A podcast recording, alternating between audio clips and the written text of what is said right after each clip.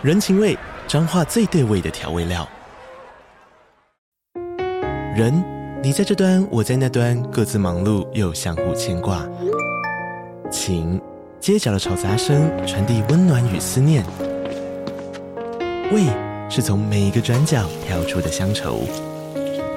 这里是彰化县政府 Pocket 节目《彰化早咖》，我是主持人内克。从彰化大小事各具特色到旅游攻略，透过轻松有趣的访谈，带着大家走进最在地的早咖。准备好了吗？彰化的故事，我们说给你听。以上为彰化县政府广告。创作这件事情，我们有说过，它其实就是一个一种沟通，就是在那个前提下，你会被迫进入一个跟他的对话，然后说这个对话它到底涉及到了什么，是会碰触到你的点，这个真的对每个人来说都不一样。嗯、所以啊，所以我的想法也会是觉得不要，我会想希望可以不要。不要怎么说？不要不要不要不要不要不要不要不要不要，因为一个人好像做了一 某一件事情，就我不能接受的事情，然后去觉得说，那关于他的一切我都要封锁，我都要 cancel 掉，因为确确实会限缩你的世界。这个这一点我是同意的。大家好，欢迎来到三嘴三舌九十六尺，我是。马德，我是说夏，我是王优。我刚刚认真，一时想不起来我的名字是什么。走，我们看一下听众留言吧。今天，哎、欸，不是今天，这个礼拜超级精彩的哦，很热闹，很热闹，很开心。开心首先，我们有个 First Story 的赞助，来自轩轩，谢谢你，轩轩。我不知道是几声，对不起，我不该这样乱念你的名字。对对对，但是真的很谢谢你。他说最近才发现你们虽然才听几集就非常。我自己家非常就喜欢你们的节目，他没有讲非常，他只是说喜欢。那他说他个人很喜欢科幻跟奇幻，所以很期待类似的作品出现。然后许愿就是侍女的故事啊，进击的巨人，后者的痛，他说可能不像我们其他的作品，但是他真的有很多可以讨论。然后原作很棒，但是动画又更加分了。是，所以真的，其实我跟其实其实我们各自都有一些我们很想讨论，嗯、但是。有碍于真的太长，对，所以真的其他两个人可能会追的很辛苦，因为像《进击的巨人》也是我个人敲完过几次的哦，因为他真的对对对，我不介意耶，我很喜欢追，真的吗？哎、欸，我有点介意，我现在有点没时间，我本来就想看这一部，但是一直都没有时间看。好，你可以慢慢，你可以看个一两集，先批判一下，看你觉得值不值得往后看。但我觉得没有，我看过漫画好吗？哦，你都看过了，一些漫画没有？我看过一些漫画，所以我知道他在干嘛。哦、OK 好。是我会喜欢的东西啦，嗯，对啊。哎，网友我倒不确定，因为因为他蛮蛮你你我觉得你可能 他他其实蛮可怕的，对啊。但我愿意我愿意尝试啊，我最近也想要多多尝试一些奇幻跟科幻。的啊，不然你去看第一集，然后你下礼拜跟我们讲，你看第一集的心得是什么？还蛮期待的，好好好，对，好诶好诶好，谢谢轩，真的很谢谢你，欢迎你来，我们真的会列入考虑的。说不定一年之后就会发现我们做的这一集。对，好，接下来呢，就是在 Apple Podcast 上面的留言，来自 Lilian Nan Nan，他说是来自远方，我很抱歉，他说是来自远方的想念与祝福。他说日常关注与想念三嘴，最近的院线片他真的最爱。日历也觉得这部片真的不可以只看一次，真的。但是他这个留言，他是要回应硕翔在《监狱老爸》那一集提出的疑问，就是为什么整部片要这么强调诚实？嗯，那他是认为，呃，其实跟硕翔的想法很像，就是是因为不诚实是。造成查理往后人生悲剧的一个最大原因，对。对，然后他后面就有有提到，就是他对于说想可能没有办法同理男主角的一个很大原因，就是因为他认为男主角其实就本来就做错事嘛，但是其实 Lilian Nan Nan 他其实可以同理他内心承载了多少压力跟挣扎，所以其实还是可以同情他或原谅他，然后也是会被感动，但是他还是就是结局的时候也有傻眼了。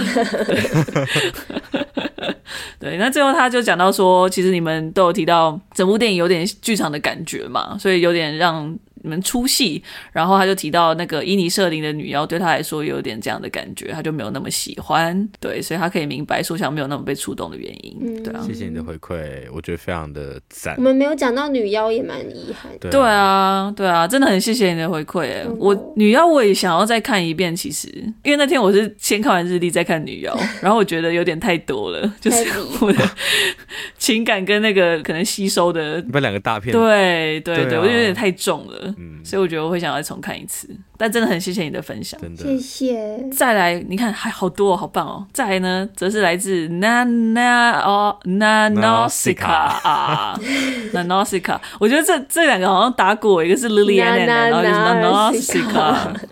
对，很赞。好，然后他就说好好听，他的标题。那他之前忘记谁推荐三嘴三舌给他，不知道是谁，但是非常感谢这个不知名的人士。谢谢对，谢谢这个谁。好，但是他那时候一直没有认真追，最近不知道怎么了，以前常听的反而没追那么勤，却开始狂追三嘴三舌。哦耶，哇，开心快乐。对啊，然后他说他觉得我们的分享都好真诚且内心，就很打动人，追下去。耶，谢谢你，太好了，太好了。然后哦，他有说，就是听完日历之后，就在某个风和日丽的下午冲一波。他很了解我的心情，虽然还没有爱到要跟他结婚，但也是看到 泪流不止。那最后，他其实有稍稍分享了，就是他自己的故事。他父亲的一些经历，然后他觉得说，就如同我们讲的，父母他们不管怎么样，在我们面前就是有父母的身份，他们只想把痛留给自己，也不愿意表现给孩子。到这，我更深深理解为何导演非拍不可，这是他打从心底寻找阳光，重新晒网自己的方式。讲的太好了，好美，真的讲的很好哎、欸，嗯、对啊，谢谢你的分享，谢谢你，真的很开心哎、欸，谢谢你们，哦、谢谢就是留言的大家，真的非常开心看到大家。写的东西，对啊，很喜欢听你们的故事。虽然我们可能没办法在这边讲全部的，但是我们都有收在心里面。嗯，对，真的好诶、欸，谢谢大家满满的爱，我们就有勇气来录这一集了。这一集我觉得真的一些勇气，没错。对啊，好，到底是什么？我们今天要讲塔尔。塔尔，这个其实是我们自己想讲的啦，因为不知道有多少人想听。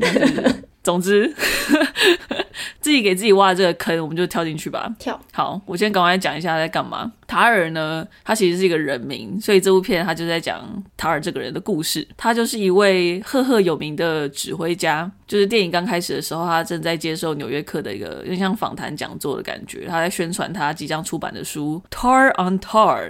塔尔在塔尔上面，我在乱翻的。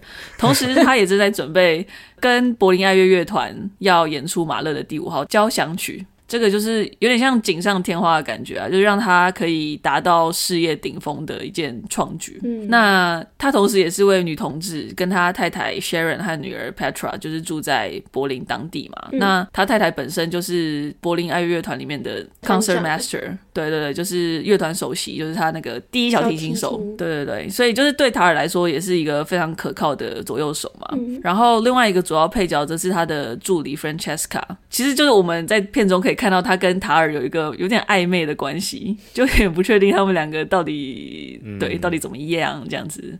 那再来就是有一个没有正式出现，但是其实分量蛮重的角色，就是 Krista。鬼影有出现过几次？对，鬼影有出现过，就是 Krista，他是塔尔他呃算是创立了一个手风琴基金会，就是在资助一些正想要想要起步的一些指挥家。嗯，对对对，然后他就是其中一位年轻指挥家。那他跟塔尔的关系就更为复杂。所以故事就是在塔尔他正要朝事业顶峰迈进，然后他想要重塑一下柏林爱乐乐团的组织架构，比如说就是找新的大提琴手啊，或者是换一个助理指挥啊，等等等。然后就是在这个过程中，好像生活也开始失控。对，嗯、基本上就是这样。好，那来出品吧。三二一，你们好了吗？我想一下，我刚才还在放空，然后听到三二一，才吓昏。同学上课没有专心耶。对啊，我还在刚一直在想到底要给几分。好，我就 OK。来哟来哟，下好离手哦。好，好，三二一，九点三。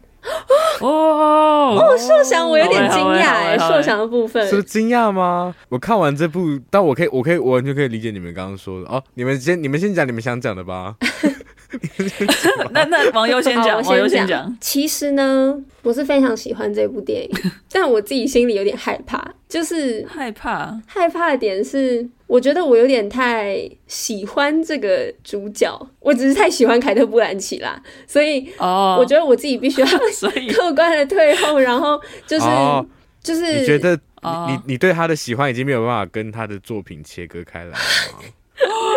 噔噔噔！我现在就在努力切割，好不好？没有，okay, 我没有要切割意思，okay. 只是怎么讲啊，好难形容哦。你有一个滤镜，粉丝滤镜吗？我有粉丝滤镜，但是这个粉丝滤镜应该是要让我就是感觉随意的给这个片更高分，只是我现在就还、嗯、还努力让自己保持在一个更客观的角度，所以我还不敢给太高分。我想要再沉淀久一点，因为我现在还沉浸在他的魅力当中。哦、了解是，我不懂，我我还是我还是没有懂，我没有办法理解，完全没有懂他在讲什么。什么 我还、哦、所以这个是客观的分数，还是说你为了 要保，就是为了要保持距离，所以故意给一个很低的分数？对对对对对对对，后者后者。哇，哎、欸，你完全体现这部片其中某一段对话、欸，哎。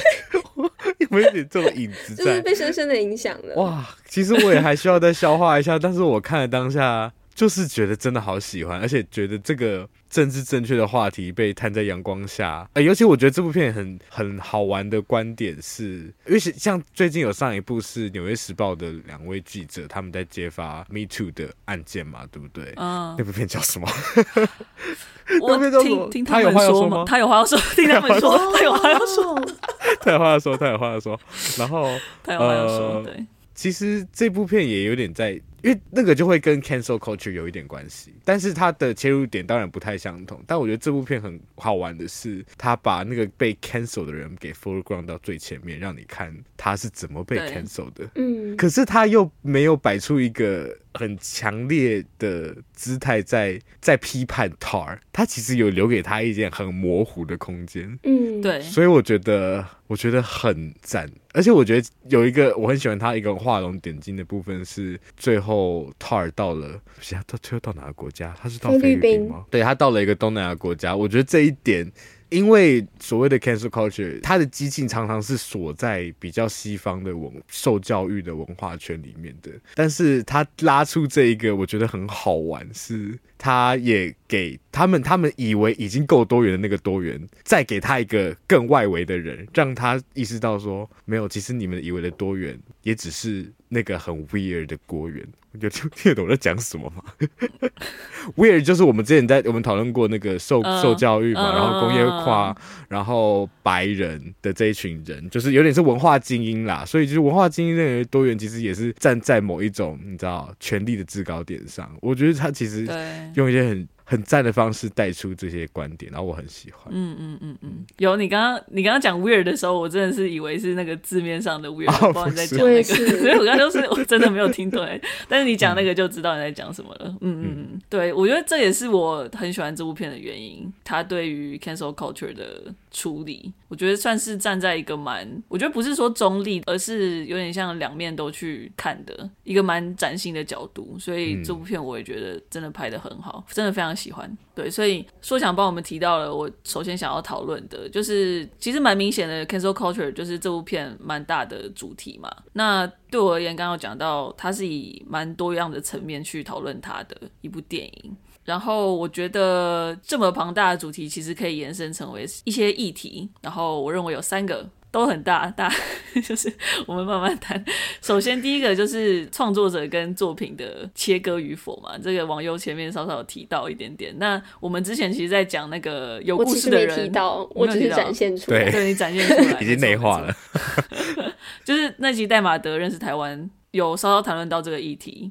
不过我觉得这部片它放置在那个古典乐的领域，就把它拉到一个历史的层次的时候，我觉得又变得更复杂了。片中有一段就是塔尔去茱莉亚学院授课的时候，他跟一名学生有点像辩论，但是比较像争执的感觉，就蛮直接的在讨论这件事情。对，所以这个是第一点。第二点则是正义跟暴民心态，这个我也觉得是 cancel culture 最为人诟病的一个部分，就是两者的界限有时候会变得难以区分，究竟差异在哪里？有点会变得蛮不清楚的。然后我觉得这部片有拍出来，就是社群媒体在这之中占的角色又是什么？好，然后最后一点，嗯，我觉得也是最有趣的，就是艺术与权力的难分难舍。个人认为啦，就是算是这部片也算是一个很大很大的一个议题，就是这个艺术到底是什么？有多少是实质的，或多少是人造出来的？然后到底是由谁来决定什么才是艺术？对，然后想要问二嘴说，你们认为塔尔对于这些议题提出了哪些不同的观点？然后对你们自己而言，面对这些问题的时候，会有自己的答案吗？可以，可以来。好想登出哦！我我看到这三个题目就好慌哦。离开群组，我很高兴是我主持，我 换我我来问。对啊，我现在第一个我就不知道讲什么。哎，我但我觉得，因为网友毕竟刚才已经展现出他内化的那个部分，嗯、不如就先网友你谈一下，你觉得那个创作者与作品的切割这一块好不好？好，我觉得塔尔跟那一名学生的对话真的是哇，我就是我印象真的非常非常的深刻。那个算是在一个非常非常长镜头的叙事之下就扮演出来的，那某种程度上也反映之后那个社群媒体上面操作的那个讽刺的部分，对，就是长镜头这个部分，但整个过程真的都非常精彩，然后我觉得就是字字珠玑，嗯。就是我会需要反复看好多遍。然后他起初很开始的一个点是，那个学生说他不喜欢巴哈，他没有办法接受一个欧洲白人男性，然后压迫。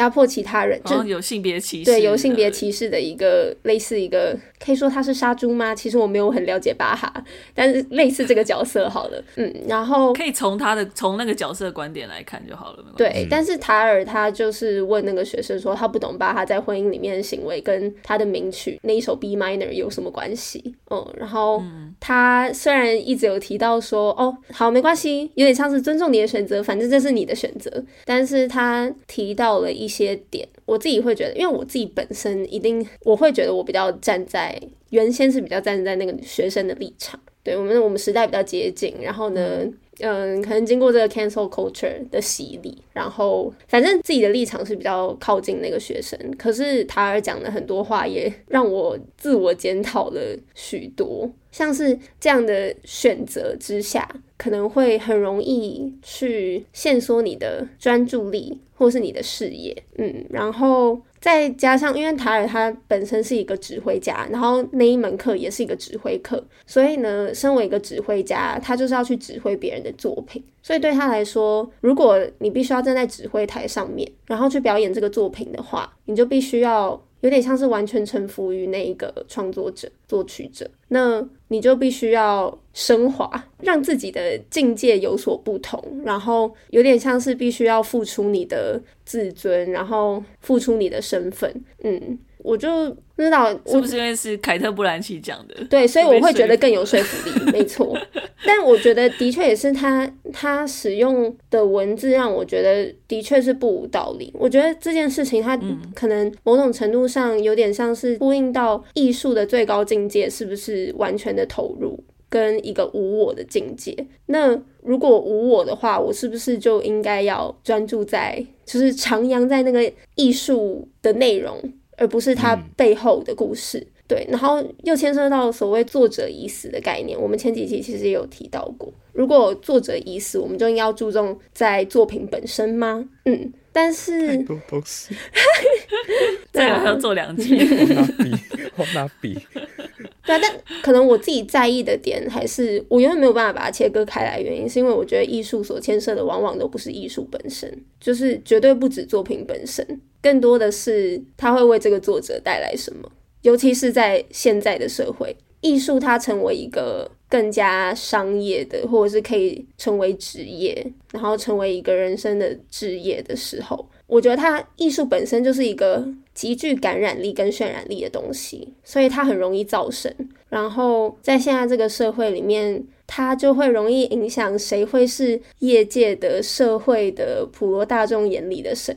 然后，如果不能因为一个人的错误就以偏概全的认为他的作品都不好的话，为什么可以因为他的作品好就以偏概全的觉得他这个人就是我们可以接受他的作品就要接受他这个人？就是我还是没有办法接受，如果他是他的作品然后创造这个作品的人，他所汲取的灵感，可能或多或少来自他剥削他人的这件事情，我就没有办法接受，几乎是完全无法接受。那就算我的这个看法可能完全不会影响到这个才华更胜品德的这个这个结构，好了，就是我真的没有办法，我还是无法切割。然后，就算我可以某程度很客观的觉得一个作品的艺术价值很高，我还是不能很自由的聆听跟欣赏它。然后，我会时时刻刻提醒自己要带有罪恶感去接触它。就算有一些人会觉得这样有必要吗？我还是会觉得。这是我的选择，嗯，所以，嗯，我觉得很有趣。我觉得那个困难的点在于说，那那个衡量的尺度会是你，比如说他做到某一件事会是你的底线，嗯，就是有一些事是不能跨得过的线，嗯。但这的确会牵涉很多啊，我觉得就是个人接受范围。对啊，像比如说跟一个可能有暴力的历史，或者是有性侵的历史的导演合作这件事情，嗯、这件事情就很难讲，绝对不行。这件不行，不行吗？不行，你确定？任何形式的合作都不行。那 Taylor Swift 呢？但哦，是确定的，确定的啊。David O. Russell 他是有这样的历史，是确定的啊。所以我的意思说，这是很困难的事情。嗯，就是他跟他合作，他演着他的片的时候，嗯，我不会忘记这件事情。嗯，就我觉得对我来说还是不行。嗯，但是不行的点，看你可以接触到什么，依然接触他的作品到什么程度，也是。对啊，对啊，对啊。我觉得这没有一个正确答案存在。就是我我我会觉得每个人跟不管是跟创作者或跟作品的关系都是自己的。我只是觉得这个很好玩，我很喜欢听，就是每个人对于自己的那个接受程度吧。因为像像有朋友就是他们是真的可以完全分开。就是因为像我自己，我是理性上我可以分开，然后因为我也觉得说有些太喜欢的作品，好像真的没办法，或者是我会像塔尔的想法一样，就是我会觉得如果真的要筛选的话，会限缩自己的观影的世界。嗯，就是在看电影的时候，我会觉得如果我真的要以这个来评断的时候，我的视野会变狭窄，所以我可能会做出一个不同的选择，但是可能那是一个理性的选择，说不定感性上又是不太一样。嗯，对啊，所以我觉得这真的很难讲。那那说想。哇，其实哇哇哇哇，要怎么推答？但我觉得哇，其实，在你们后面我好难讲哦。但我觉得，我觉得 真的很应该这样说。我们在讨论，比如说一个人他犯了一个恶行，这个恶行是跟是他的一部分，还是这个恶行是他的一个标签，会代表他的整个整体？对，这是两个不一样的事情，对，对不对？嗯，没错。然后我觉得看电影这件事，假设是一个导演他做了一个不好的事情，好了，然后最正确，只要在我们这个时代的道德观看起来，就是不应该发生这种事情。但我在看他的电影，假设有一百二十分钟，我觉得我不会在每一百二十分钟的每一分每一秒都想起来他做这件事情，但是或许会在某一个片刻会让我有这个不舒服的感觉，然后他可能会会渗透我，会让让我觉得这一百二十分钟被污染了。因为其实你都还是在跟这个创作一百二十分钟的人，那个背后的那个人，就是创作这件事情，我们有说过，它其实就是一个一种沟通，所以你没有办法避免的是你在跟创作这个东西的人沟通。而且我们讲到大导演的话，其实你会因为假设很商业片，也许商业片里面你会看到很公版的东西，假设你看不到导演的影子，但是那些如果是一些艺术家的话，他的风格就在那边，他的声音这么大声，你不可能去不听到，你不可能去不看到，只是。就所以就是在那个前提下，你会被迫进入一个跟他的对话，然后说这个对话它到底涉及到了什么，是会碰触到你的点，这个真的对每个人来说都不一样。所以啊，所以我的想法也会是觉得不要，我会想希望可以不要。不要怎么说？不要不要不要不要不要不要不要不要不要，因为一个人好像做了一 某一件事情，就我不能接受的事情，然后去觉得说，那关于他的一切我都要封锁，我都要 cancel 掉，因为确确实会限缩你的世界。这个这一点我是同意的，但是啊，但是什么呢？但很难，对，真的很难啊，就就真的很难，而且啊。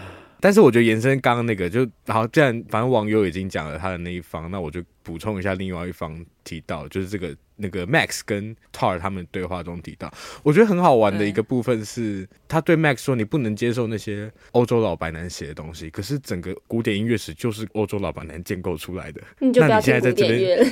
对啊，你不要，你不要，那你现在在这边干嘛？所以他这个两难也会出现，就是如刚马德说的，当历史的。这个向度又被拉出来的时候，这件事变得更困难。它不是只有我们当代人的决定，是你要怎么？如果你现在，比如说，哈，我不能，我不能接受一个有一点，就是他发表过丑女言论的人。可是，在他们那个年代，他们可能没有，根本就没有丑女这个概念。嗯，虽然你从这，你从这个，你从现在的道德看，你还是会觉得他怎么可以那时候做出那样的事情？但是这样讲对他是真的公平吗？好像也不完全。然后这个之余也是，那那你到底要怎么去接受这一整个历史？因为你你身为人，你一定是就是我们我们的文化是累积的，然后你不可能跟你的文化切割。那你可以怎么跟你的文化相处？因为就像是如果你是 Max 的那种态度，你觉得我在我有选择的时候，我要尽量避免所有可能会污染的那一些。Trigger，嗯，你做出这样的选择，那是不是你也可以接受？就像 Tar 讲的一样，你是不是你也你也应该要接受别人可以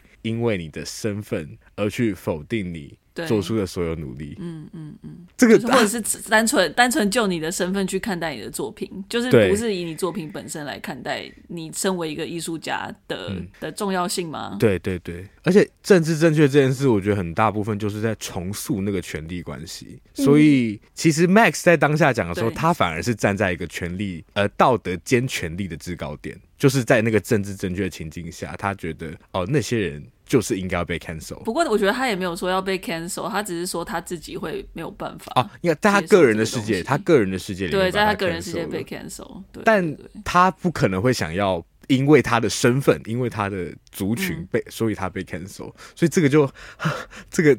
这个就极度极度的矛盾。其实我觉得那个对话大概就显现了整个，就是其实就帮，其实就是这个整个电影要讲的浓缩版。嗯，对。讲到历史这件事，我真的觉得很困难，就是关于欧洲老白人 这个东西，或者是说，我觉得其实音乐它好的地方是在于，就是音乐本身它比较不会有意识形态的东西存在。除非你把它放置到可能他在创作的那个脉络当下，比如说他是在什么情境下创作的，不然其实我觉得单听音乐，假设你不知道他是在什么情境下创作的时候，比较不会有意识形态的问题出现。我自己觉得，尤其古典乐，对。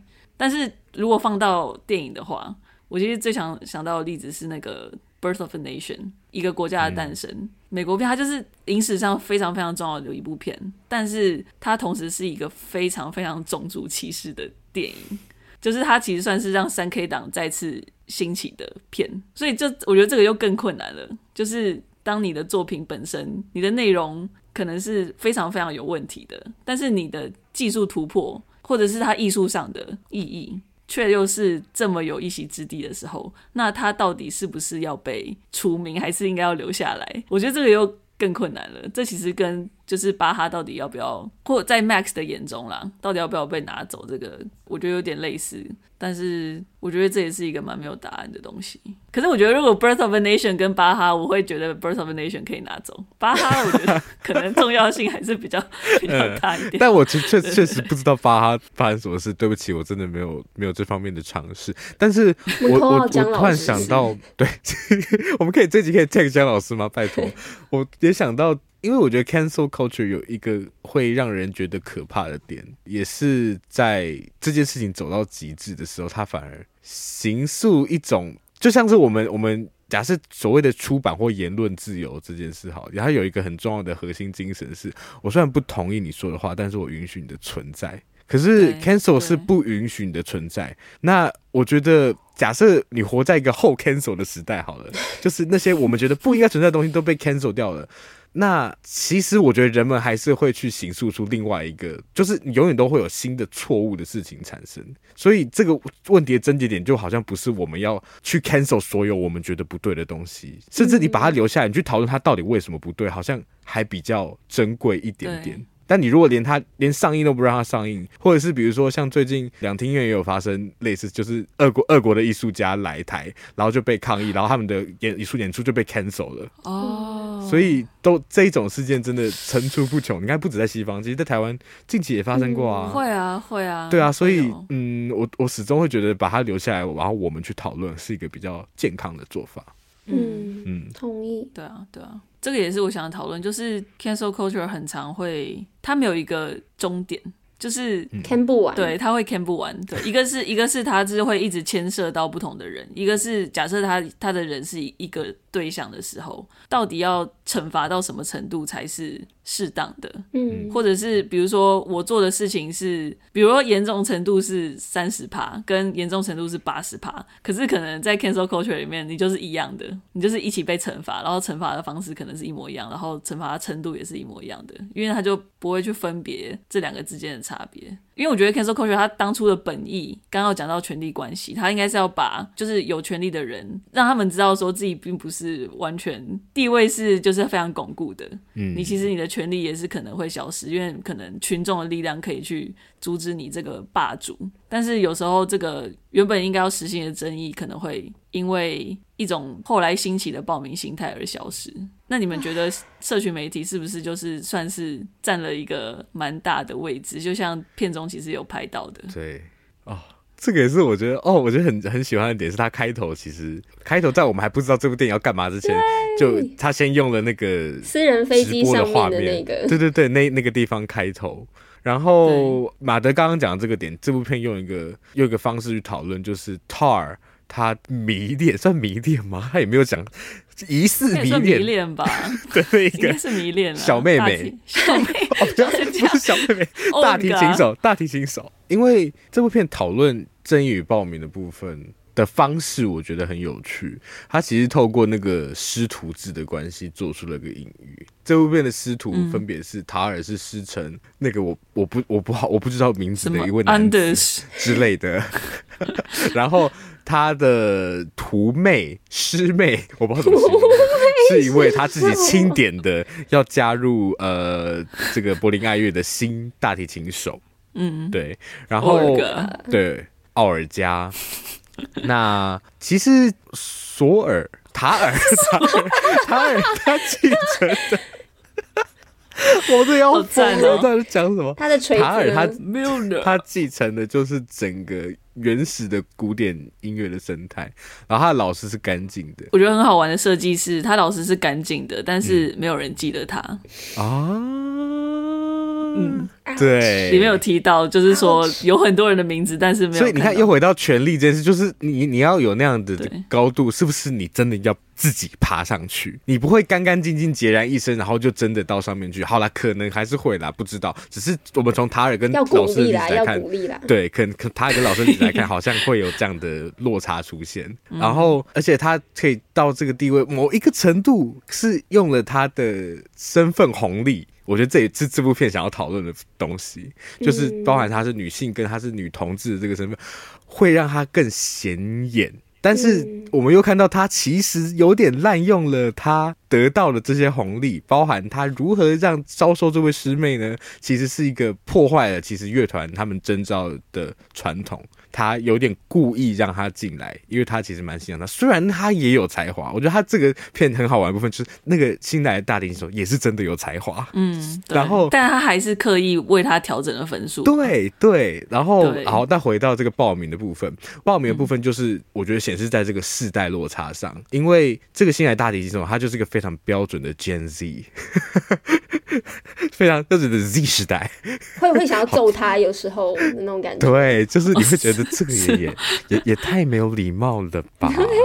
的那个 那个感觉，但是这个族群的特色就是他们有点不屑上一个世代留下来的那些 legacy，那些关于礼貌、嗯、关于权威的这些 legacy，包含就是比如说啊、呃，你跟你今天跟你的老板出去，然后到饭店，你们要就是啊回各自的房间，老板说，哎，你办我们待会约一个吃饭吧，你你很你通常不会直接说哦我要睡觉，或者你会撒个小简单善意的谎，可是。他就是那个大英雄，就直接说：“哦，没有，我待会就是要睡觉。”然后，然后就走了，就是有点不太给他一个好脸色。看的感觉，然后包含是。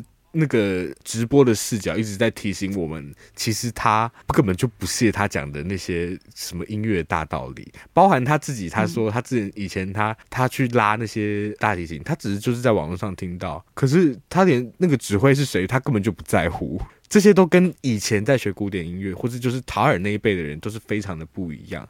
也就是说，塔尔的那一套权力，真的就是在他的这个哦，马德有讲到希希腊悲剧，真的就是他塔尔本身犯下这个 hamartia，然后把大提琴手引介到他的生命之中之后呢，这个灾厄就来瓦解了他之前所建立好的权力结构。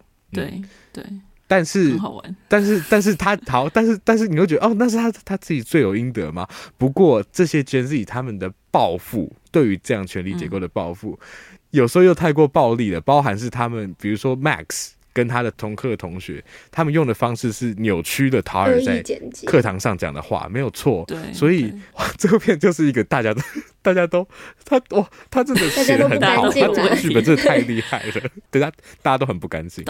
精彩，太精彩了。对，对我觉得大家不干净这件事情，我非常喜欢。嗯，因为我也觉得我超不干净的。就是我的意思，就是说，我们我们每个人都不可能是干净的，但是要去谈论别人的不干净是一件容易的事情，因为要看清自己的不干净太困难了。或者是要接受这件事情太困难了，所以可能会专注在别人的身上。对对对，然后转移的时候，其实有一个众矢之的，有时候是，我是说那个报名心态可能来自于这边，就是其实有时候愤怒它会带来一种快感，嗯，在做某一种惩罚的时候，然后社群媒体是一个很容易凝聚这样的心态的地方。其实之前也有也有讲到说，社群媒体它很大一部分也是在要让你去愤怒，因为其实愤怒是蛮容易让人上瘾的。嗯，所以当你看到会让你愤愤不平的事情的时候，你会在社群媒体上待得更久。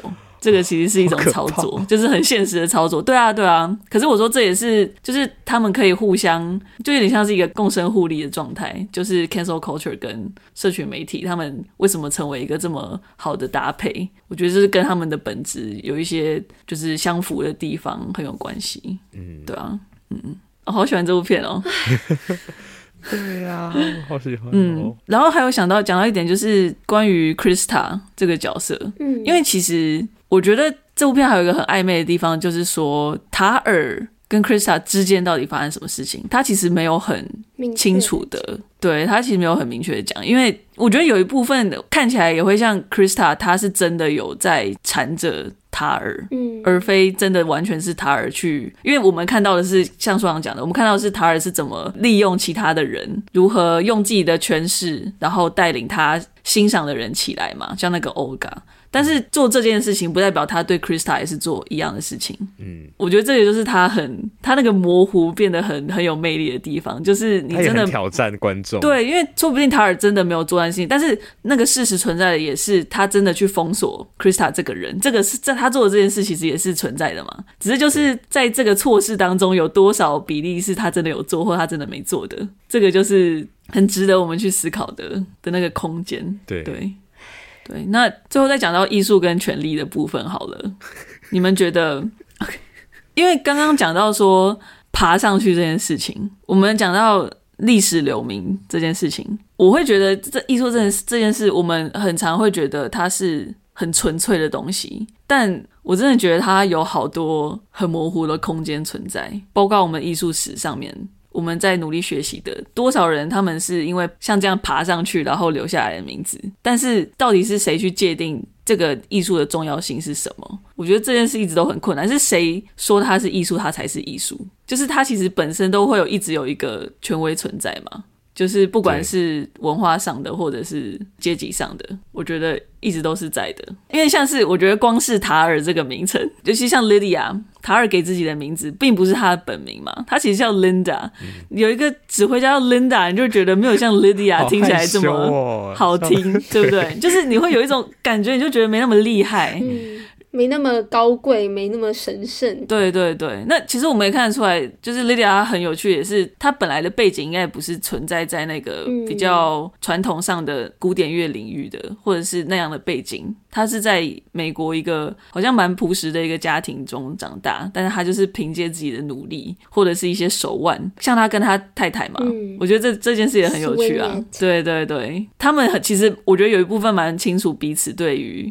对方的意义是什么？都有一个利用的关系存在。那个利是什么？对对对对，嗯、没错。所以就是说，其实很很大一部分，那个你的你的艺术的地位，跟你找到对的人，好像又是很难去脱钩的。嗯，对。我我觉得，因为我们刚刚一直没有提到一个点，是这部片对于声音的布局。嗯，然后，嗯，我觉得关于权力这件事，确实，呃，也可以显示在这件事，因为我们可以发现说，就像片头马的有讲到的，他的生活有越来越多的事情在发生之后，他的个人内心也慢慢走向失序，在那个失序的过程，他渐渐的，或者他其实身为一个音乐家，他就是对声音极其的敏感，但。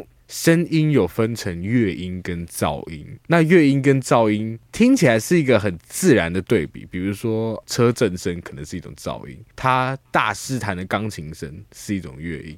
然后隔壁邻居家的敲门声是一种噪音，更不用说那个噪音后面伴随的故事，包含是在隔壁门所发生的所有事情。所以这部片其实可以看到，Lilia Tar 他一直在他的个人的工作室那边，他一直在抗拒那个门外所发生的事情，也是因为。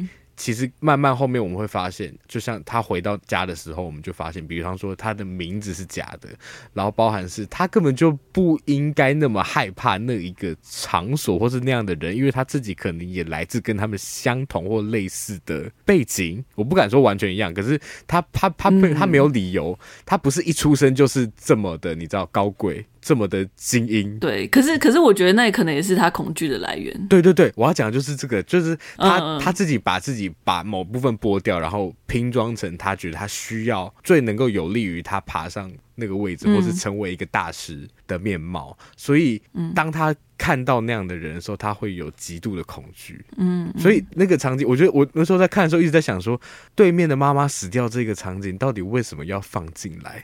嗯，因为他到底有什么意义？其实就是你知道，就是在那个场景里面，他反而是比较脆弱的那一个，然后他是完全手足无措，而且他一回到他自己的房间，他是狂洗狂洗他他的手脚，然后把衣服整个脱掉，就可以看出他对这件事到底有多么的不安。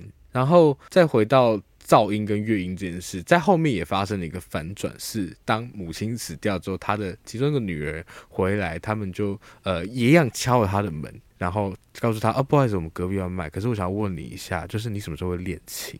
因为很吵。他原本还想说，当然谢谢你们的欣赏哦。对，就是想避开这个时段而已。尴尬，尴尬的要死。结果对方只是想要避开这个时段，不然怕这个屋子没有人要买。我、哦、超喜欢后面那段发疯的，超喜欢那片可以，那可以上 Spotify 吗？连播二十四小时，因为你知道，Tar 身为一个指挥，他是时间的大师，他是时间的魔术师。当然，我们这部片一直从他的角度在看，说什么样的声音是乐音，还有对他来说极其敏感那些噪音，它的来源到底是什么？但在那一个瞬间，就是那一句话。就被打破了，这个权力的结构就被打破。他所谓大师这件事情就被那一个问句，就是别人觉得那个是噪音，这个相对性就出来了。嗯，然后我觉得，然后我觉得也很有趣，是这个声音的布局也延伸到了后面，他去到越南的时候，不是越南，然后讲什么？你们很像那个，很像那个《峰回路转》里面他们在讲，讲那个，就是哦，他是他是巴拉圭来的，然后他是巴西来的，他是哥伦比亚来的。我听起来 就是这个，我听起来就是这个地理超级差，根本不在乎别国长什么样的人。本来他去菲律宾的时候，菲律宾超级吵，但是那个时候他是完全可以 live with 那个那样的噪音的，因为对他来说，那个可能不是已经不是噪音，他可能就是一个环境音了。所以其实光是从，因为我们其实很多时候会听到他而所听到的，然后我们也在这个时候看到他那个围绕他的大师光环什么时候在，什么时候哪一个瞬间又消退了。嗯嗯嗯。而且我觉得苏想提出声音这点很棒，因为就是讲到权力这件事情，其实人也是会被权力所改变的。我觉得就是这部片其实也在拍这件事。当他越来越往那个巅峰前进的时候，其实那个权力可能会，他会让他的野心放大。这也是就是我在大纲中会写到希腊悲剧的这件这个地方，因为他其实也被他的地位而所转变了。他讲到时间大师这件事，听起来很厉害。但是那个真实性到底有多少？或者是艺术它在这样的高度，我们常讲艺术在讲一些好像很真实的东西，可是。很长艺术，它是跟生活是脱节的，就像他面临到生活的真实的时候，他是畏惧的，就像书上前面提到的。然后我觉得声音的布局，其实看塔尔如何被声音影响，我觉得其实也算不只是他地位的转变，也是他可能跟权力的关系转变之后，嗯，所所带来的那个改变，嗯，就是他他如何跟他周遭的环境再次建立起不同的关系。嗯，是的，哇，这其实破纪录了耶！我们上破纪录。OK OK，对，因为时间有限，但我们刚刚讲很多东西了。不过我最后还是想要讨论一下他的结局，因为刚刚讲到就是他的这个角色真的很好玩嘛。嗯，然后片尾也是相当耐人寻味，就前面其实也稍稍有提到，就是他后来到了东南亚。据说是菲律宾这个地方，对，然后就是其实跟前面的那个调性非常不同嘛，其实有点夸张，甚至有人说这件事根本没有发生。然后，嗯，我个人会觉得，对，有人在说。就是可能是幻想的，或者是它中间片中有一些超现实，甚至像最前面那个网友提到那个鬼魂出现的地方，这些安排都让这个某一程度上极度写实的电影，它多了一些真的可以诠释的空间，就真的蛮神秘跟模糊的呈现。对，所以就想问你们，觉得塔尔他是一个什么样的角色？然后你们会怎么诠释他的故事跟结局？哇，我我稍微想了一下，我一开始之所以给那个分数的原因，可能是因为我好像蛮能同理跟同情这个角色，但我很害怕我这样的同情是很政治不正确的哦，嗯，所以所以我还还在努力的消化跟表保留，但是过了几天，我觉得我还是因为毕竟这部片还是蛮长时候感觉以他尔的视角出发，我自己觉得啦，就我们我们看到的是比较以他的。角度去观察他周遭的环境啊，然后也也理解可能他的痛苦，然后看到他的努力，所以某种程度上，再加上她是一位女性女同志，在一个对这两个身份都非常不友善的环境当中，要走到这一个地位，的确是非常非常不容易。然后再加上他是卡特·布兰奇，对，所以我我觉得我非常可以同理这个角色。嗯，他也是一个极其有魅力，然后风趣，也非常非常对自己的艺术非常非常负责跟用尽全力的人。譬如说，在看他指挥的时候，嗯、然后看他在跟乐团的人沟通的时候，看他投入在音乐当中无法自拔，然后创作。时遇到瓶颈，但是持续回去那一间老房间继续创作的时候，都会让人家觉得非常的动人。也因此，我觉得结尾又反而更让人就是感觉不生唏嘘。我看到有人写说，导演冒了一个很大的风险，嗯、就是去冒犯 cosplay 的 的群众，哦、就是，是嗯，说想说，但我觉得真的也是，我会希望它是有发生的事情，就是如果才有两个诠释空间的话，嗯、是因为我觉得这是导演最后留给观众的一个问题，就是你到底在这个场景看到了他怎么样的下场？你看到的是他陨落吗？嗯、可是你为什么会觉得他到这边就是陨落呢？对。那 诸如此类的，是不是其实就是你心中有一些预设在？对，你自己心里已经有那个高低，但我自己会觉得啦，嗯、我只是是以塔尔的心境去讲，因为对于塔尔来说，没有比柏林更好的地方，嗯，所以只要是柏林以外的地方，就是他的低点。然后你以为他上台失控欧人已经是最低点了，但是最后他竟要被迫离开他最熟悉的环境。最钟爱的古典，然后到那个地方，但是某种程度上，好像又是他对艺术热情的继续延续嘛。虽然可以解释为这是他为了生存之类的，他可能要没钱了，或者是怎么样的，但的确他还是继续创作出音乐了。所以我觉得结尾我自己会感觉到有那么一点的希望存在。那那个希望不一定是针对塔尔这个人本身，而是针对艺术创作之于取消文化之后的生长空间。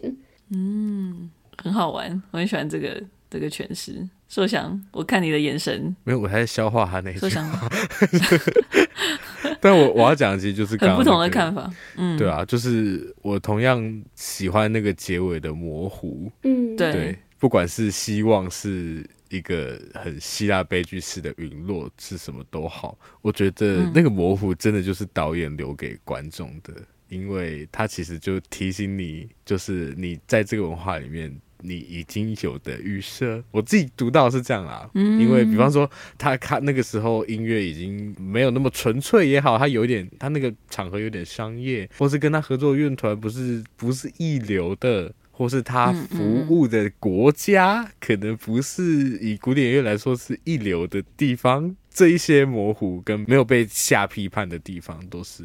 都是让我觉得这部片可以拿九点五分啊！我心中的 九点五分，九点五的部分，差点差点讲错话。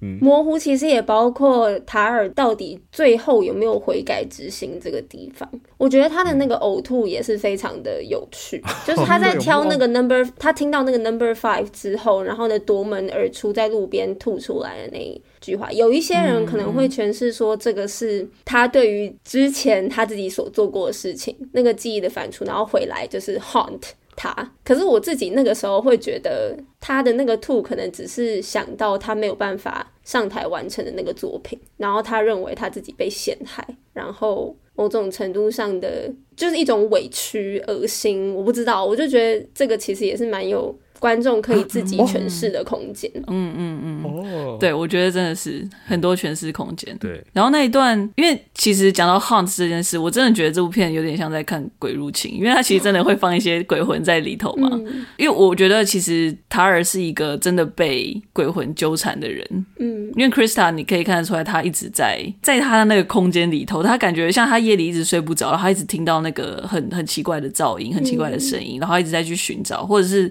他在。在那个公园里面跑步，然后突然听到女人的尖叫声。Oh, 其实那个压力，我觉得一直都存在。逃脱不了。然后对他，我觉得他一直时时时就是真的有一个鬼魂在纠缠着他。嗯。然后我我是觉得在那一刻，就是在挑选那个按摩师的那一个地方，然后唯一一个抬头看他，我真的觉得对第五号，我觉得选那个五号真的是太有趣了，就是刚好偏偏就是第五号抬头看了他。嗯。然后我觉得那个情境。同时，因为他曾经是那一个可以去选择各种谁可以挑选的人，啊、但是当他看到人是这样子被摆在他面前，然后被这样子挑选的时候，我是觉得那个冲击是蛮大的。嗯、对，我会觉得他有点像是被那个鬼魂指使的感觉。嗯，然后他才终于意识到自己之前其实也是处于很类似的。情景，对，我其实对啊对啊，我其实不知道他当下的那个在想什么，嗯、但我觉得好像一个蛮直觉的感受，就是天啊，这一切都太太讽刺了。嗯。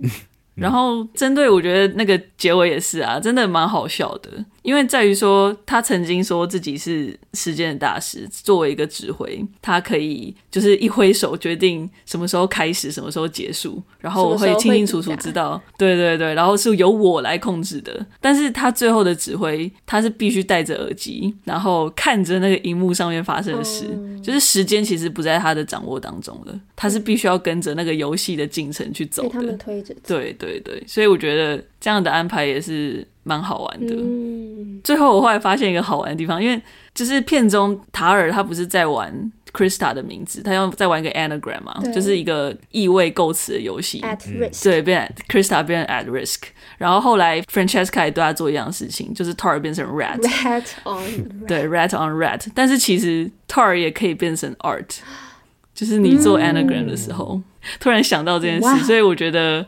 导演取这个名字真的，我不知道，我不知道有没有这个意思。有，这也是艺术。我刚刚自己觉得的难分难舍。对，就是他把这个把那个角色作为一个、嗯、有点像寓言故事吗？或者是对对，就有点这种感觉。对啊。而且我觉得最好玩是他再加上一撇，又更 gay 白，就是觉得哦，真的 tar 然后哇哦，tar 有一个 accent 的那个 tar 哦，好厉害哦，对哦，对啊，所以真的很好玩。嗯，OK 啊。对，我觉得这部片真的是很值得一看再看的，嗯、希望我可以再去二刷。嗯、对啊，好，时间不够了，我们今天就我们不是时间的大师，我是，因为我要来终结这一切了。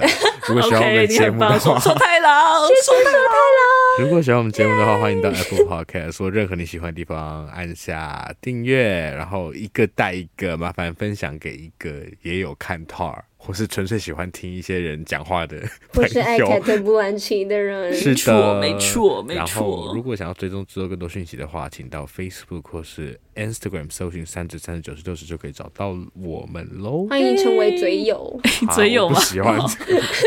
嘴友，很难取耶，大家有真的不好取，灵感欢迎欢迎跟我们说，拜拜，拜拜。